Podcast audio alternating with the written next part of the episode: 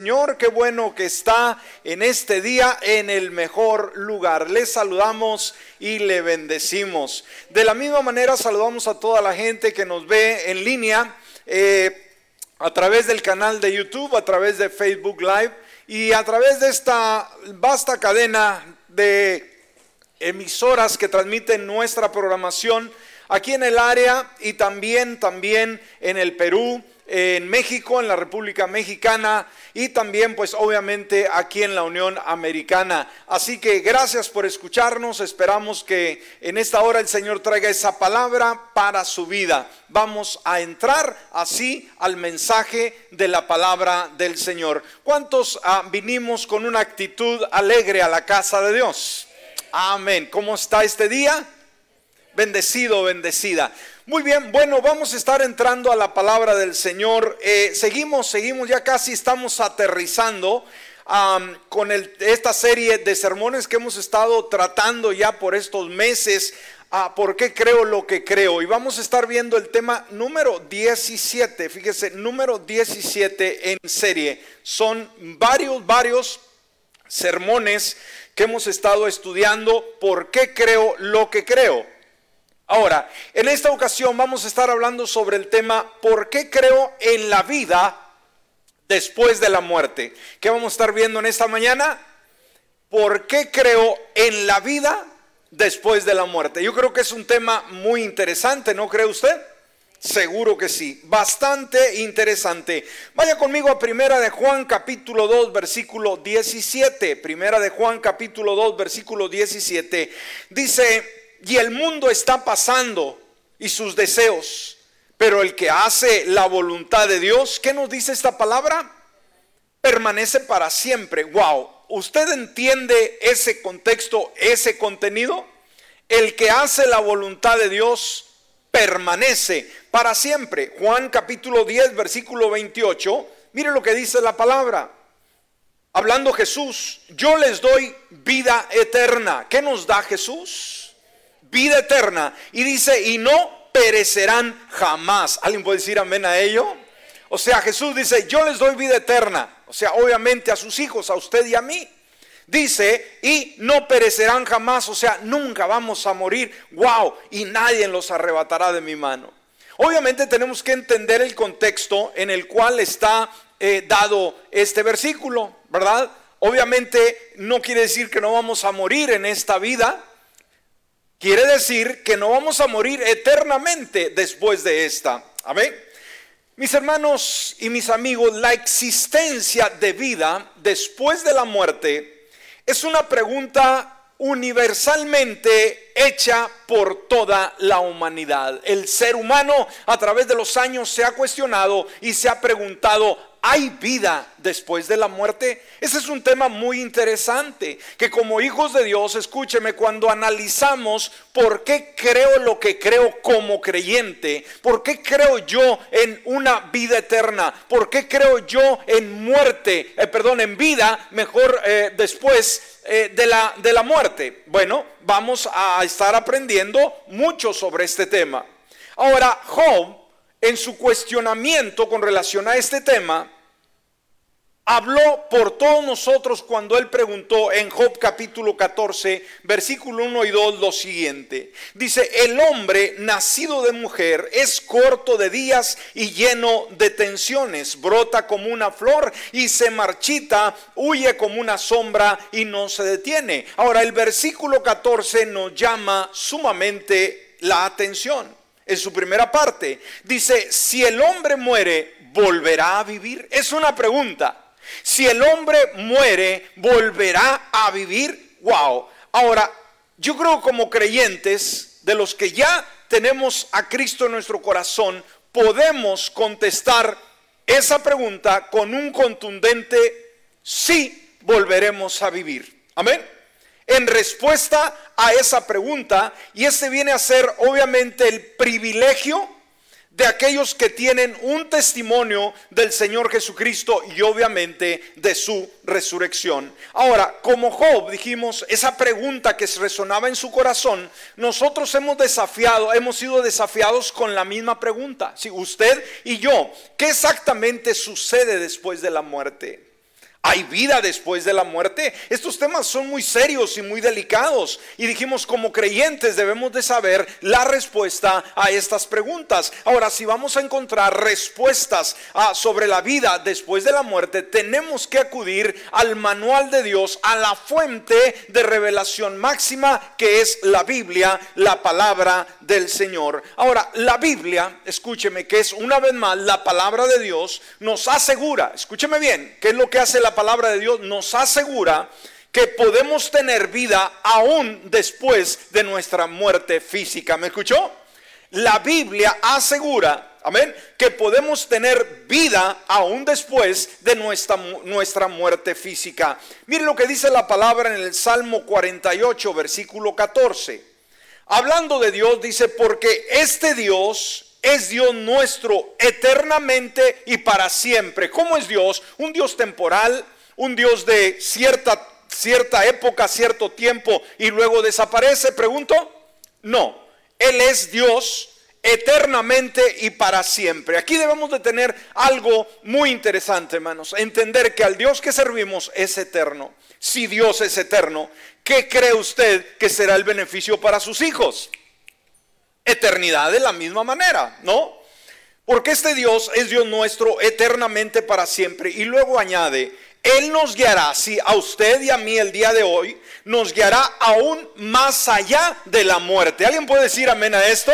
Wow, denle un aplauso a Jesús, qué interesante. Si usted tiene temor a la muerte, si usted tiene inseguridad el día de mañana, déjeme decirle, deje ese temor a un lado, ponga su confianza, su dependencia total en Dios y sepa que este Dios se compromete cuando usted le rinde su vida y su corazón a guiarlo, no solamente hasta el día de su muerte, aún más allá. Qué interesante es esto.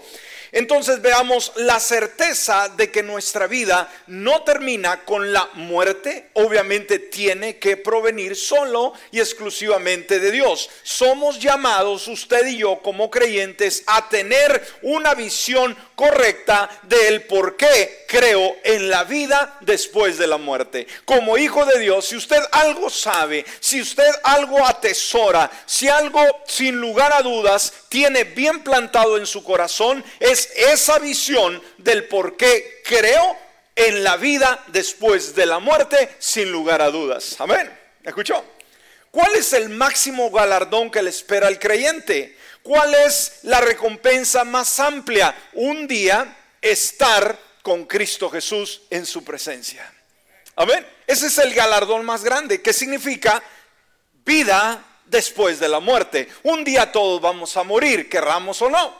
Pero sabe que el asunto no es si vamos a morir o no, sino saber que como hijos de Dios que hemos depositado nuestra confianza en Él, Él nos provee garantías para después de esta vida. Entonces, esto, esta visión clara, contundente de por qué creo con relación a la vida después de la muerte, esto le da al creyente esperanza. Escúcheme, sí, esperanza sobre un futuro que va a ser eterno. Fuimos creados para la eternidad. Escúcheme, como hijo de Dios no solamente vivimos en este mundo confiando, dependiendo totalmente de Él, sino que hay un una eternidad que nos espera. Amén. Viva con esta perspectiva. Hoy en el mundo la gente solamente piensa en el hoy, en el aquí. Pero sabe, la pandemia nos está enseñando, ¿sí? Que la muerte anda rondando muy cerca de cualquier persona. Y puede ser tú, puede ser yo, en cualquier momento. Cada semana estamos escuchando comentarios de personas que pasan a la eternidad. Esta semana, en el mismo día, tres jóvenes, ¿sí? hijos de familias cristianas, partieron a la eternidad. De 20 años, escúcheme, wow, impresionante. ¿Qué quiere decir que usted lo hace diferente? No, usted y yo podemos fallecer en cualquier momento. Ahora, esta pandemia nos enseña a poder realmente analizar lo que creemos de Dios en su verdad. Amén. Porque antes decíamos, no, pues para cuando me muera ya viejito, 80, 90 años. No, ahora la muerte puede llegar a nuestra temprana edad. Y todo temor debe de ser disipado. El Hijo de Dios no debe temer a la muerte porque sabe que hay un galardón y que hay vida después de la muerte. Dijimos, esto le da al creyente esperanza sobre un futuro que es eterno. Primera Tesalonicenses 4:3 nos dice esta encomienda y ponga mucho cuidado. Dice, tampoco queremos hermanos que ignoren acerca de los que duermen. ¿Qué nos dice la palabra?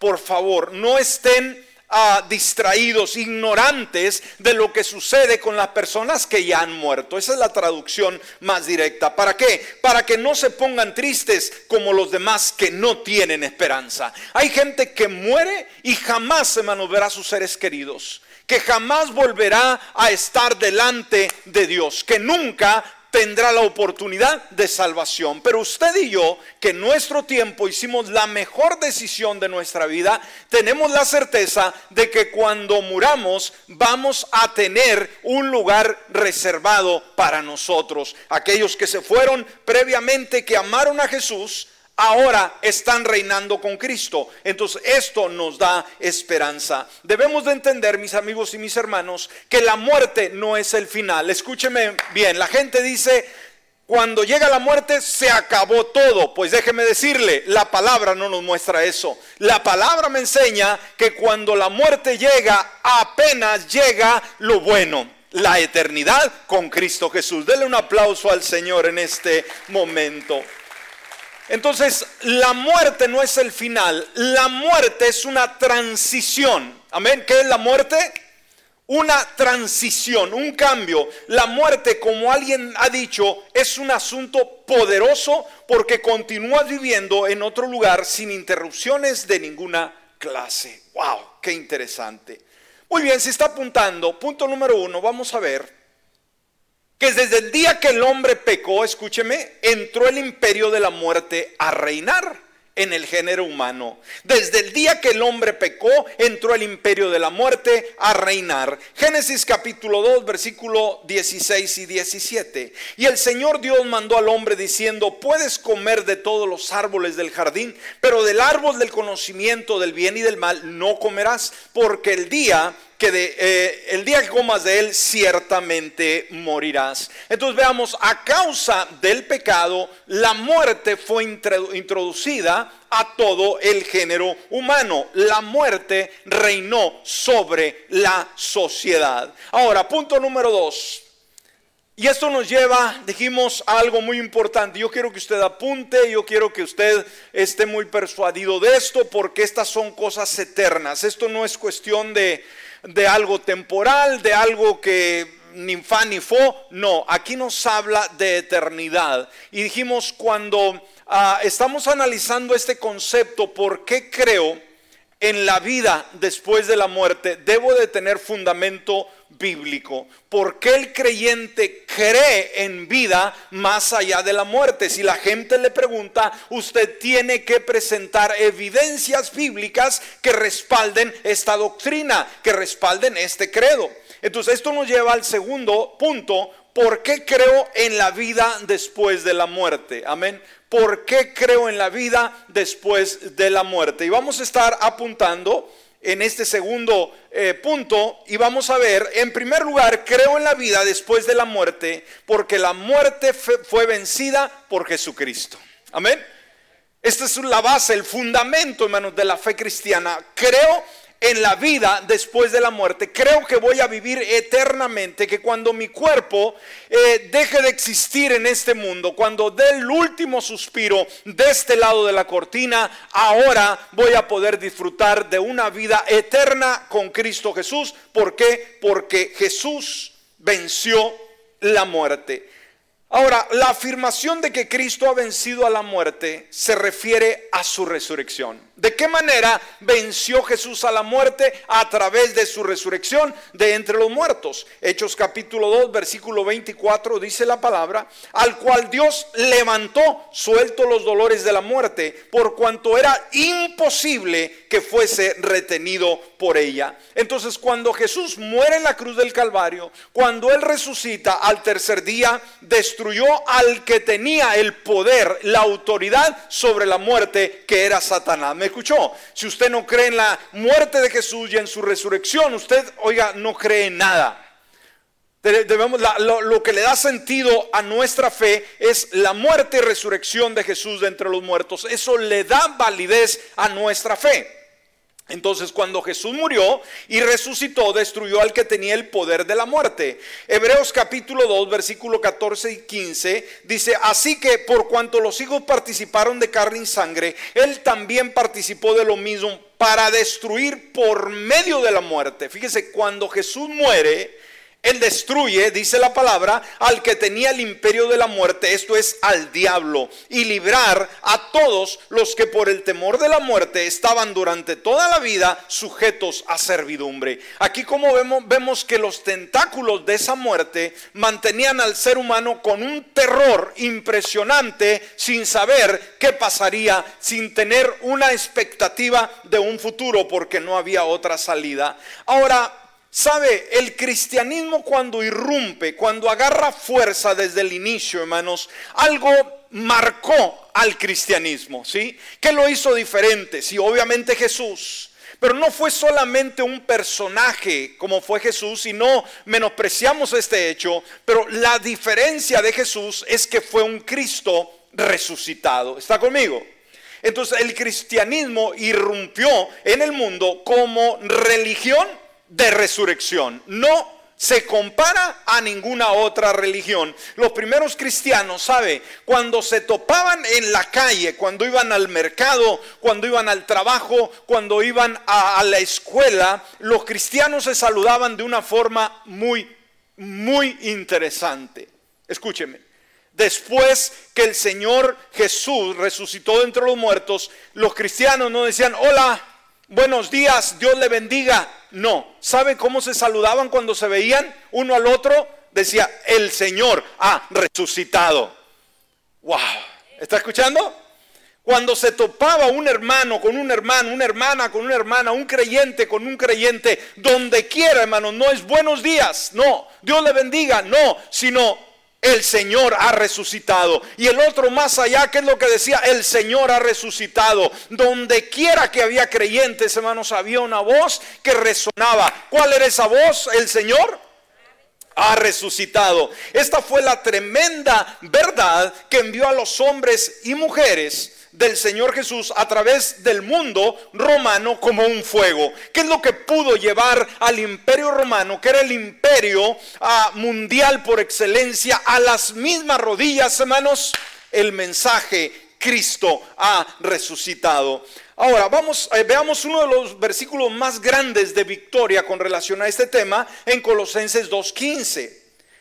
Dice, y despojando a los principados y a las potestades los exhibió públicamente, triunfando sobre ellos en la cruz. Entonces, ¿qué es lo que hizo Jesús? Destruyó al enemigo en la cruz. Ahora, la resurrección, mis amigos y mis hermanos, responde a una pregunta sumamente ah, eh, complicada del ser humano. ¿Hay vida después de la muerte? Bueno, la resurrección de Jesús responde a esa pregunta. ¿Qué me sucederá cuando muera? La resurrección, resurrección, de Jesús, iglesia, muestra que tenemos un destino. ¿Qué muestra la resurrección de Jesús para ti, para mí como creyentes el día de hoy? ¿Que qué? Que tenemos un destino que sabemos dónde estamos y que sabemos hacia dónde nos dirigimos. Amén. No vamos a la deriva, no vamos, hermanos, con inseguridad, no vamos a tientas, no vamos como golpeando, no, no, no, no. Vamos directamente seguros a nuestro destino eterno porque sabemos que Él ha preparado ese camino. Entonces el creyente, vamos, apláudele al Señor. El creyente, hermanos, debe ser la persona más segura en el mundo. Ni pandemia, ni hambre, ni calamidad, ni guerra, ni carestía. La palabra nos muestra que pueden apartarnos del amor de Cristo Jesús. Entonces es triste que el creyente viva atemorizado. Es triste que el creyente viva bajo las circunstancias deprimido por todo lo que sucede a su alrededor. ¿Me está escuchando? Si alguien debe de tener esperanza, si alguien debe de tener seguridad sobre un mañana, es el cristiano. ¿Cuál fue la razón que los cristianos en el tiempo de la persecución de la iglesia fueron tan fieles, hermanos, que no renunciaron a su fe, aún estando frente a las fieras en los coliseos romanos, aún estando frente a sus ejecutores, hermanos, para atormentarlos, para eh, eh, encenderlos como antorchas humanas vivos? ¿Qué fue lo que ah, los animó a decir, no renuncio a esta a esta fe? Fue la confianza en la resurrección y saber que había un destino eterno. La verdad de la resurrección de Jesús nos proporciona una respuesta sobre nuestro destino eterno. Jesucristo quitó la muerte y ¿qué es lo que trajo? La vida y la inmortalidad. ¿Qué quitó Cristo? ¿Qué quitó Cristo del mundo del ser humano? La muerte. ¿Y qué es lo que trajo? Vida e inmortalidad, que significa que no vamos a morir eternamente. Y explicamos una vez más, por si alguien nos está escuchando, o si usted está aquí decir, ¿cómo que no vamos a morir? Todos nos morimos. Sí, un día vamos a morir, pero eternamente vamos a vivir con el Señor. Por esa segunda de Timoteo 1.10 dice, pero que ahora ha sido manifestada por la aparición de nuestro Salvador Jesucristo, el cual quitó la muerte. ¿Qué hizo Jesús? Quitó la muerte y sacó a la luz la vida. Wow, ¿dónde estaba la vida? Abajo, en la oscuridad. Pero ¿qué hizo Jesús? Quitó la muerte y sacó a luz la vida y la inmortalidad por el evangelio. Entonces, somos seres hechos para la eternidad. A ver, diga conmigo, somos seres hechos para la eternidad. No le escuchó, no le escuché, perdón. Somos seres hechos para la eternidad. Dele un aplauso al Señor, amén. Wow. Sabe, la creencia en Jesús no es una idea nuestra, ¿no? Ni, ni es un fundamento humano. Nuestra base la centramos en Jesucristo. La creencia en Jesús nos permite pasar la eternidad en la presencia con Él. Entonces, esto nos anima a creer en la vida después de la muerte. Segundo, vamos a ver si cubrimos todo el tema. Creo en la vida después de la muerte porque Jesús tiene las llaves de la muerte y del Hades. Amén. Creo en la vida después de la muerte porque Jesús tiene las llaves de la muerte y del Hades. Apocalipsis 1.18 dice, y el que vivo y estuve muerto, mas he aquí que vivo por los siglos de los siglos. Amén. Y tengo las llaves de la muerte y del Hades. ¡Wow!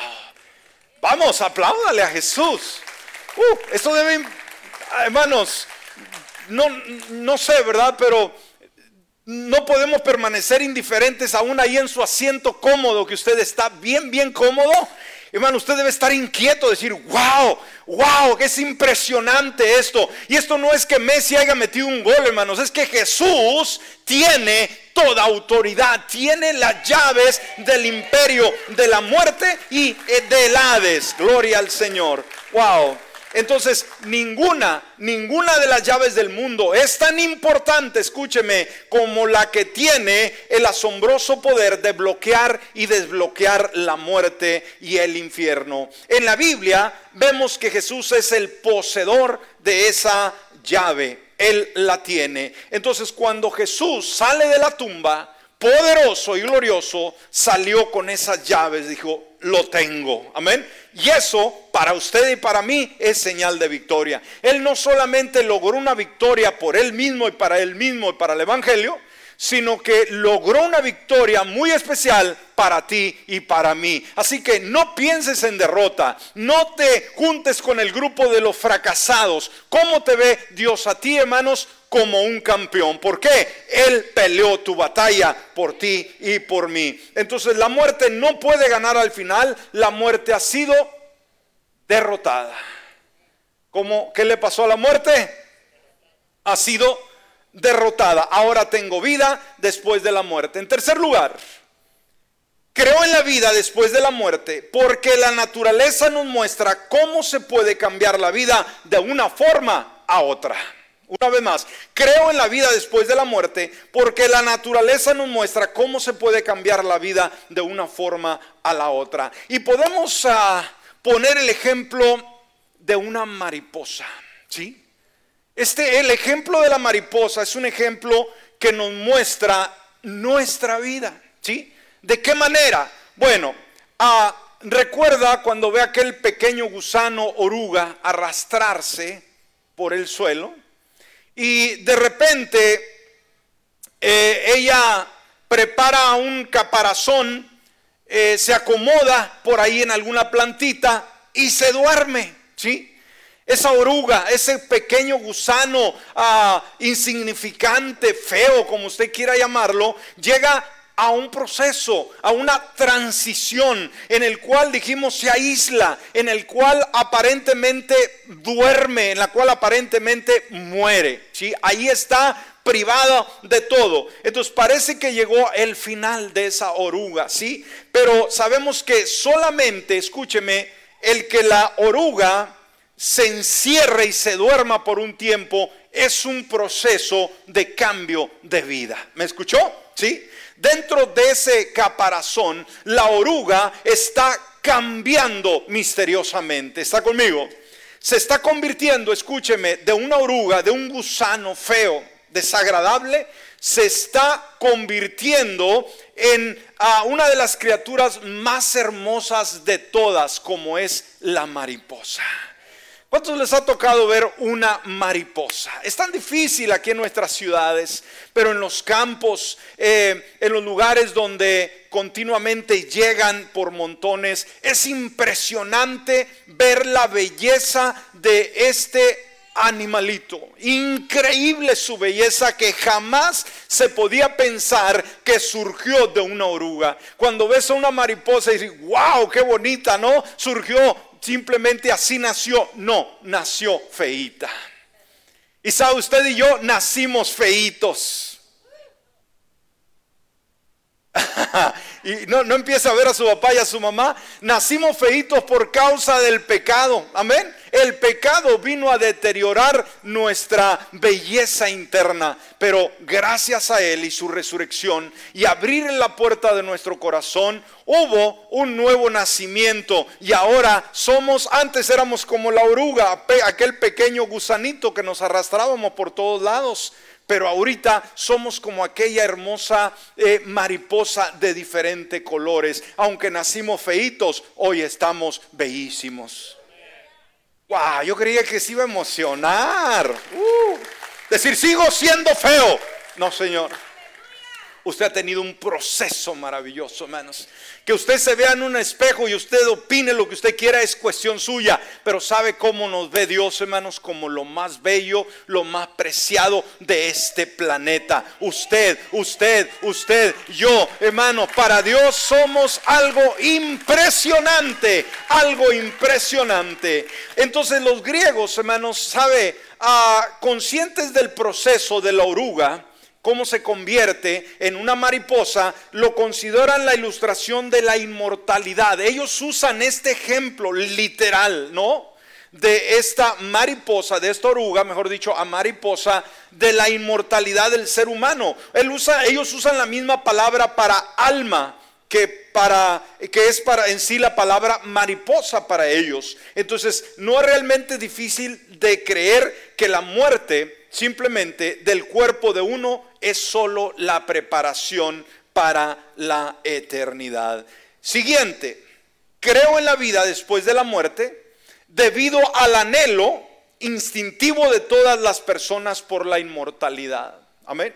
Creo en la vida después de la muerte debido al anhelo. Hay un anhelo en el ser humano que es instintivo que no surge de leer los libros, sino que en el interior, en su naturaleza, en su genética, está el, concepto de la eternidad. Eh, dijimos, debido al anhelo instintivo de todas las personas por la inmortalidad. Y si usted analiza la historia, si usted va a las culturas muy de antaño, va a darse cuenta de cómo los faraones, cómo los primeros nativos de, las diferentes, ah, de los diferentes países tenían ideas en las cuales ah, miraban el más allá como un lugar de sobrevivencia. No veían la muerte como una extinción total.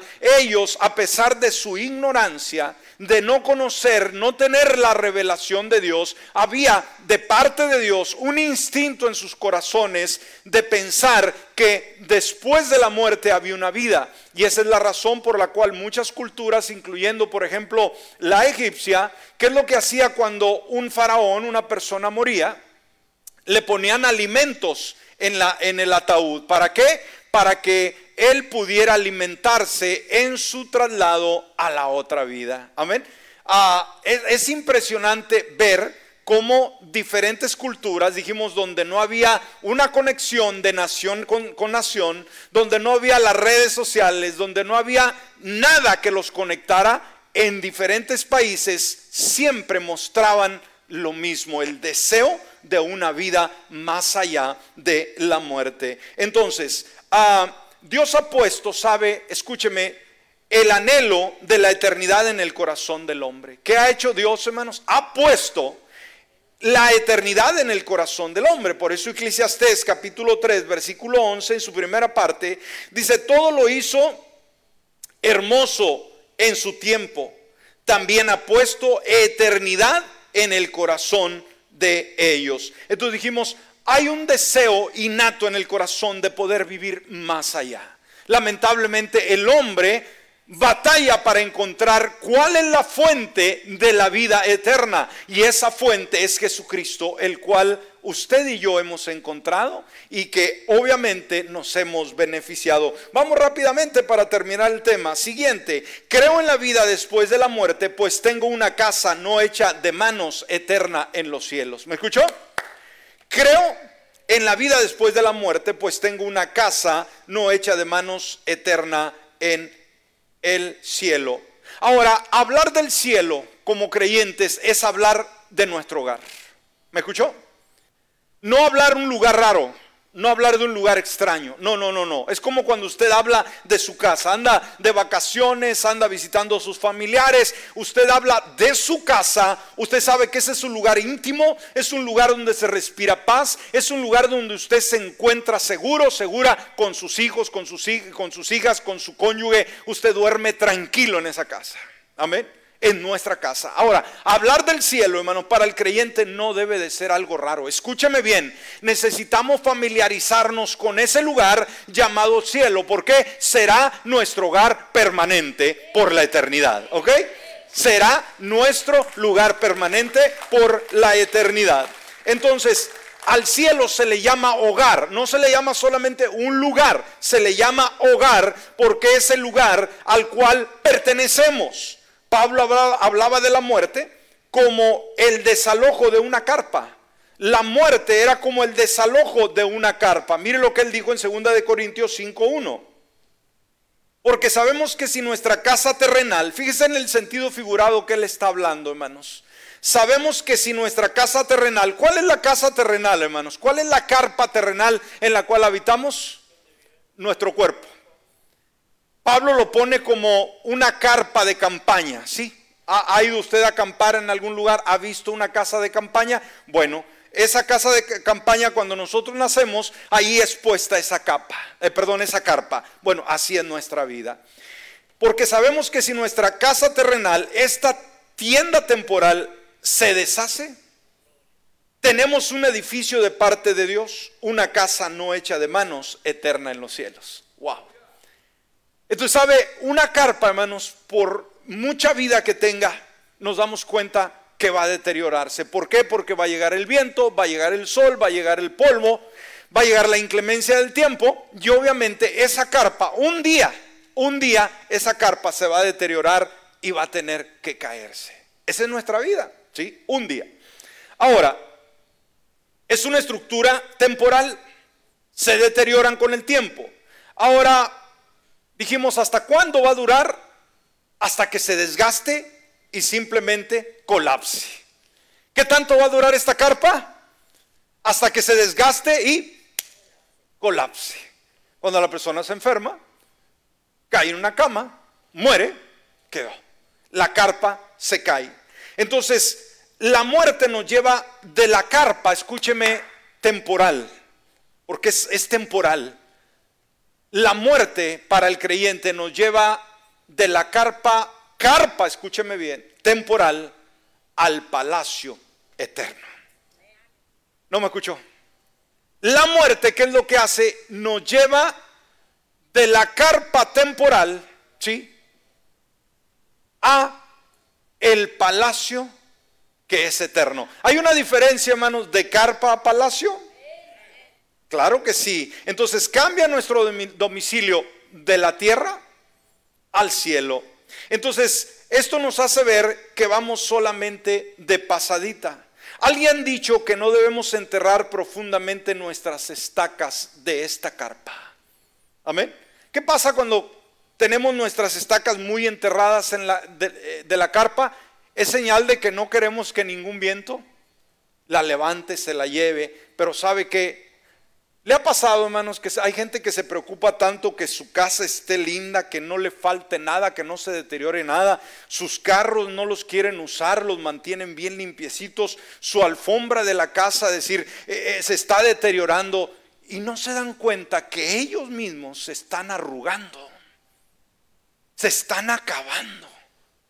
Cuidamos tanto las cosas que no nos damos cuenta que nosotros mismos nos vamos desgastando.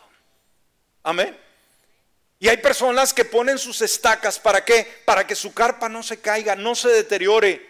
Hermano, no vamos a vivir eternamente en esta tierra. No eh, eh, entierre sus estacas como que va a vivir aquí por la eternidad. Usted póngala suave, que cuando la carpa se quiera caer, caer, perdón, ¿qué pasa? Que se caiga. Pero cuando sea Dios el que diga, porque una vez más la muerte nos llevará de esta carpa temporal al palacio que es eterno. Entonces, recuerde, no debemos enterrar profundamente nuestras estacas, ya que nos mudamos en el mañana. ¿Qué va a pasar el día de mañana? Nos vamos a mudar. ¿Qué significa? Nos vamos, nos cambiamos. Póngase de pie. Hermano, cuando pensamos Dijimos en esta semana, varias personas que tengo de amigos en las redes sociales escribían de cuántas personas pasaron a la eternidad en esta semana. ¿Recuerda el domingo pasado que estuvimos orando porque iba a entrar el huracán? ¿Se acuerda en este lugar? Iba a entrar a las 4 de la tarde. No sabíamos lo que iba a pasar. Ya sabe todo el daño que hizo ahorita y cuántas de las personas fallecieron. No sé cuánto. Yo tengo, mi, mi, lista llegó hasta los 60. No sé si ustedes tienen una más actual. ¿Está al tanto de las noticias? ¿Cuántos han muerto por el huracán en New Jersey y todo eso? No lee noticias. Qué bueno, los felicito. No las lea, no están buenas. Pero ¿sabe qué, hermano? El domingo pasado, de perdido, había 60 personas vivas como usted y como yo, hermanos, que no sabían, que no sabían que ese domingo o los días siguientes iban a fallecer. Amén.